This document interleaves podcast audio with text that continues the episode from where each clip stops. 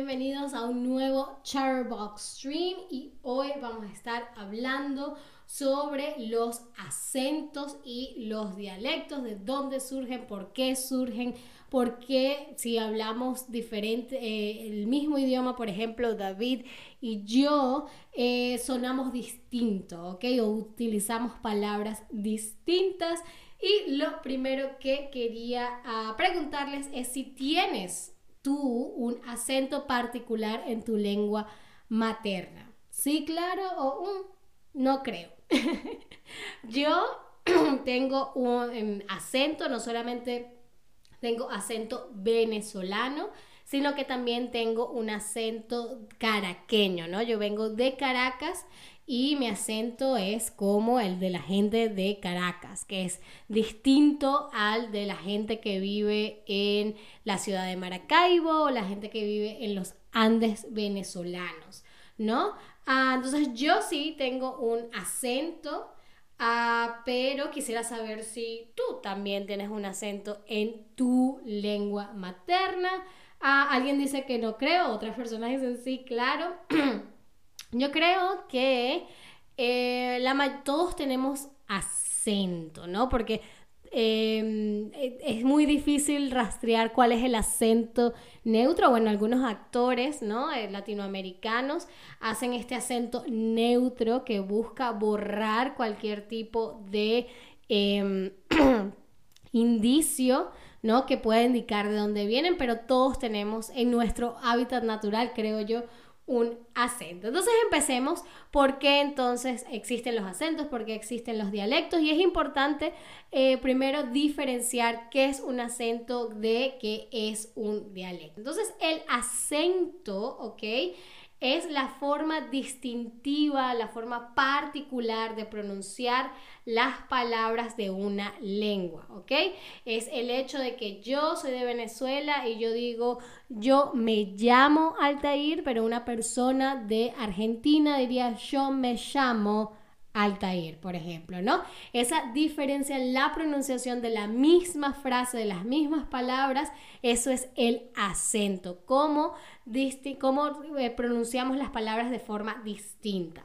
Por otro lado, un dialecto son eh, las palabras particulares utilizadas eh, exclusivamente por una persona o por una región, ¿no? Es el, el hecho de que yo al popcorn en Venezuela le decimos cotufa, pero en México se le dice palomita de maíz, ¿no? O en, creo que es en, Perú que se le dice choclo, por ejemplo, ¿no? Esa diferencia en palabras para referirnos a una misma cosa, eso sería entonces el dialecto. Katy de 2022 dice, soy de New York, de Nueva York, tengo un acento genial.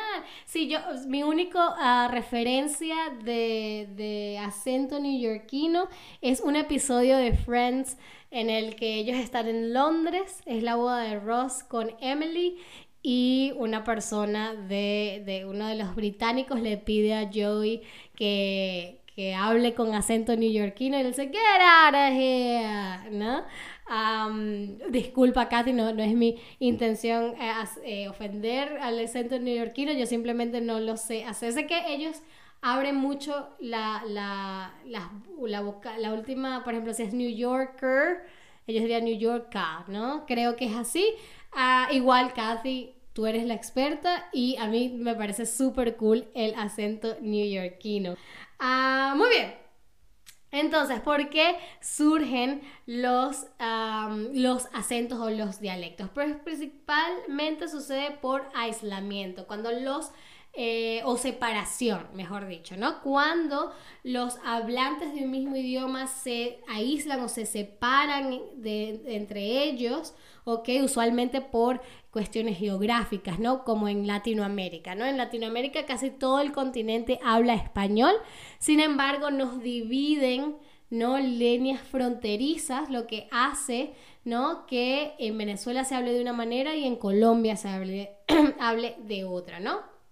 Entonces, cuando sucede este aislamiento o esta separación eh, el lenguaje va evolucionando y sin darnos cuenta, cada uno de los grupos empieza a desarrollar nuevos nombres o nuevas pronunciaciones para las palabras y todos estos pequeños cambios se transforman como en un código local que es difícil de entender para los que no pertenecen a ese código local, ¿no? Por ejemplo, si yo me, eh, estuviese en Caracas y me encontrara con una, una, de mis mejores amigas y nos ponemos a, y me pongo a hablar así con mi eh, acento venezolano al 100%, utilizando palabras muy, muy, muy venezolanas. Probablemente eh, ustedes que ya hablan muy bien el español quizás no me entiendan porque estoy utilizando pronunciaciones y estaría utilizando palabras que no son parte del español estándar, ¿no? entonces, eso sucede en todos los idiomas, ¿no? Eh, estoy seguro de que si, segura de que si yo me voy a algún lugar del sur de los Estados Unidos eh, y están los locales hablando con el acento sureño que es tan fuerte y probablemente ellos tengan también un dialecto propio, probablemente no los entendería, ¿no? Ah, entonces, eh, estos códigos, estos cambios se transforman en acentos, en dialectos o incluso también en lenguas distintas, ¿no? Yo me imagino que es algo como lo que sucede con el alemán, el suizo y el alemán ah, alemán, ¿no? Que son, tienen la misma raíz, pero en algún momento se, em, evolucionaron en direcciones distintas y yo realmente entiendo una que otra palabra del, alemán suizo, pero sí suena muy distinto al alemán alemán, a mi parecer. ¿No? Ah, pero bueno, un ejemplo con el eh, está también en el español, ¿no? Muchos expertos dicen, muchos lingüistas aseguran que el español no es más que una versión vulgar del latín, ¿no?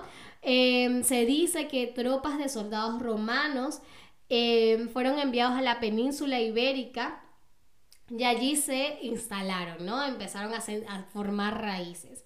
Y poco a poco se eh, fueron inventando su propio dialecto, de, eh, deformando, ¿no? transformando por completo el latín y al final lo que se obtuvo fue el español, ¿no? Porque el, el, el, latín, son las... Em, del latín se desprenden eh, estas lenguas romances, ¿no? El francés, el, el, italiano, el español, incluso creo que el portugués, que son lenguas que se parecen mucho, ¿no? Y, que de repente si yo escucho, yo puedo entender mucho del francés, puedo entender mucho del italiano, ¿no? Ah, porque tienen esa misma raíz, y se, pero se formaron de manera distinta, ¿no? Pero ok, vamos a ver entonces cuáles son las causas por las que eh, usualmente, eh, típicamente se forman estos idiomas, estos eh, dialectos o acentos, ¿no? La primera es, por supuesto, las invasiones y las migraciones. Invasiones me refiero a antiguamente cuando, por ejemplo, eh, se hacían este tipo de campañas, ¿no? Donde las poblaciones eh, eh, invadían otras para hacerse más territorio. Eso obviamente influyó en la lengua. las conquistas, ¿no? También se le podría llamar. El hecho, en, en, lo que hoy se conoce como Latinoamérica, no se hablaba español, sino fue con la colonización que los españoles vinieron, bueno, fueron a ese territorio y, eh, y, de cierta forma también forzaron ¿no? su idioma en la comunidad. ¿no? Y por supuesto las migraciones. A lo largo de la historia de la humanidad se han dado por muchísimas razones múltiples movimientos que eso también afecta el desarrollo, la evolución de un idioma. Em, con las invasiones, me, quiero que em, veamos la palabra el asentamiento, ¿no? Cuando se hacen las invasiones, cuando se hacen las conquistas, una, una, un grupo de personas ah, eh, instala o hace un asentamiento, que no es más que una instalación provisional eh, por la, eh, de una autoridad, ¿no? Eh, usualmente colonos, en tierras que están destinadas a, que quieren apropiarse de esas tierras, ¿no? Entonces, un asentamiento español en Latinoamérica. ¿no? Lo que hoy se conoce como Latinoamérica, ¿no? Que fue, ah, bueno, este es un territorio que los españoles de lo, eh, que se querían hacer de ese territorio, entonces hicieron, establecieron eh, asentamientos, perdón, asentamientos eh, para poder hacerse de esa tierra y eso entonces también es una gran causa de la aparición de los acentos, de los dialectos. Eh, entonces, bueno, eh, estos, los colonos, los emigrantes, los migrantes, ¿no? Muchísima gente eh, de España se instaló en diferentes lugares de Latinoamérica y cada vez que hay un asentamiento, cada vez que hay migración, esas personas llevan su lengua de origen, su cultura y eso obviamente cuando se, hace un, número importante de personas instaladas en cierta zona, ¿no? La influencia lingüística pues va a, tener consecuencias en el acento local, ¿no? Ah, otra causa muy interesante es la clase social, ¿ok? Em, lo voy a hablar desde el punto de vista de Venezuela, que es el que conozco más, ¿no? Pero en Venezuela, la gente que pertenece a una clase eh, social alta no habla igual a la gente que, eh, que vive en clases sociales más menos privilegiadas, digámoslo así, ¿no? Entonces, eh, si hay como un cierto tipo de, prejuicio, se podría decir, y dependiendo de la forma que hables, la gente usualmente te eh, sabe si vienes de un origen humilde o si eres una persona de clase alta, ¿no? En este caso, la diferencia del acento obviamente no se da por una cuestión de, separación geográfica, ¿no? En Caracas, ¿no? En, una ciudad tan chiquita como Caracas hay diferencias de acento, ¿no? Entonces no se debe a una separación geográfica, sino a el hecho de que la gente se mantiene usualmente en sus grupos sociales, ¿no? En, su grupo de estatus. Y es, es, un poco difícil, no imposible, ya vamos a ver un poco más de eso. Em, que, se traspasen, ¿no? que, haya una, una palabra de, clase alta se vaya a las clases bajas y viceversa. Ah, sin embargo, esa, como les digo, esas son como que las causas más tradicionales de que haya acentos o dialectos distintos, eh, pero con la modernidad se vinieron muchísimas otras em, em, causas, muchos otros elementos que influenciaron en la aparición de em, nuevos eh, acentos, ¿no? La tecnología, la globalización, las riquezas eh, también han cambiado drásticamente la forma en la que hablamos. Por ejemplo, la educación es un factor que ha modificado mucho eh, los acentos, ¿ok? Eh, hoy en día muchas más personas en general tienen mayor acceso a la educación superior, es decir, a ir a las universidades, lo que hace que ese traspaso de, de, de vocabulario o de pronunciación entre las clases sociales sea posible. ¿ok? Eh, yo fui a una universidad tanto con gente rica como con gente no, no tan rica y con gente muy humilde y entonces se, se, se borran esas diferencias, lo que modificó la manera en la que muchas personas hablan, ¿no? Entonces veías ya personas de un estrato social alto que utilizaban eh, palabras de un, típicas de un estrato social más bajo. Entonces eso también sucede. Y por supuesto la globalización. Hoy en día es muchísimo más fácil viajar y hacerlo a, bajo costo. Así que tenemos más em, influencia, más posibilidades de entrar en contacto con otras culturas, con otras maneras de hablar. Yo, por ejemplo, acá en Berlín, eh, cuando hablo, por ejemplo, con David o con Ana o con uno de mis amigos, mi amigo chileno, no hablo completamente eh, español venezolano, sino que trato de adaptar mi acento y adaptar mis palabras, mi dialecto a un español un poco más estándar para que eh, David o Ana, que son de España, o mi amigo que es chileno, me puedan entender, ¿no? Entonces, eh, creo que todos seguramente hacemos eso de una manera u otra. Ah, así que esas son algunas de las razones por las que aparecen los acentos y los dialectos. Ahora, muy rápidamente haremos una rápida ronda de quizzes para que me demuestren que son unos expertos en la materia. Mi primera pregunta es, eh, ¿un dialecto consiste en palabras particulares utilizadas que son exclusivas de una persona o una región? ¿Esto es verdadero o es falso? A ver, dijimos que eh, había una diferencia entre acento y dialecto y habíamos dicho que una se refiere a la manera de pronunciar las palabras y la otra a, la a las palabras utilizadas. Entonces, en este caso sería, es un dialecto aquello que consiste en las palabras particulares que una persona utiliza. Muy, muy, muy, muy bien. Esto es correcto, perfecto.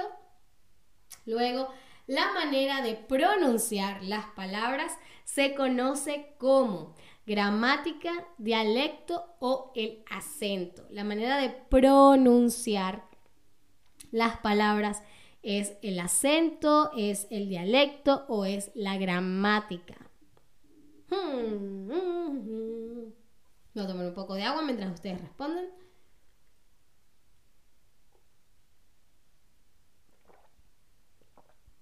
Muy, muy, muy, muy bien. Por supuesto, el acento. Genial. ¿Y cuál de estos elementos no, no, no influye en la aparición de acentos o dialectos? Las clases sociales, el clima o las migraciones. ¿Cuál de estas tres opciones no influye en la aparición de acentos o dialectos? Las clases sociales, el clima o las migraciones. Muy, muy bien, por supuesto, el clima no influye. Y la última pregunta del stream.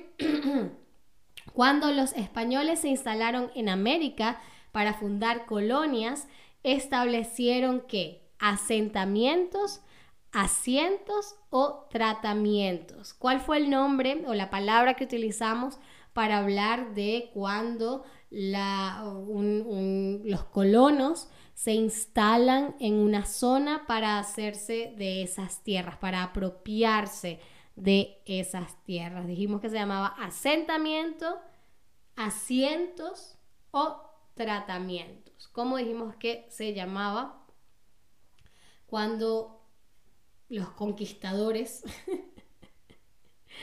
eh, muy, muy bien. Asentamiento. Asentamiento. ¿Ok? Muy bien, eso fue todo por este stream, pero espero les haya parecido interesante. A mí me lo pareció hacer la investigación. Eh, creo que tener acento es lo más normal del mundo, eh, no solamente en nuestro propio idioma, sino cuando estamos aprendiendo un idioma eh, nuevo. es parte de nuestra identidad y nos dice de dónde venimos y habla un poquito más de quiénes somos, ¿no? Así que em, a sentirnos orgullosos de nuestros acentos y espero que, bueno, me acompañen en un próximo stream. Muchísimas gracias como siempre a todos por estar ahí y hasta la próxima. Adiós.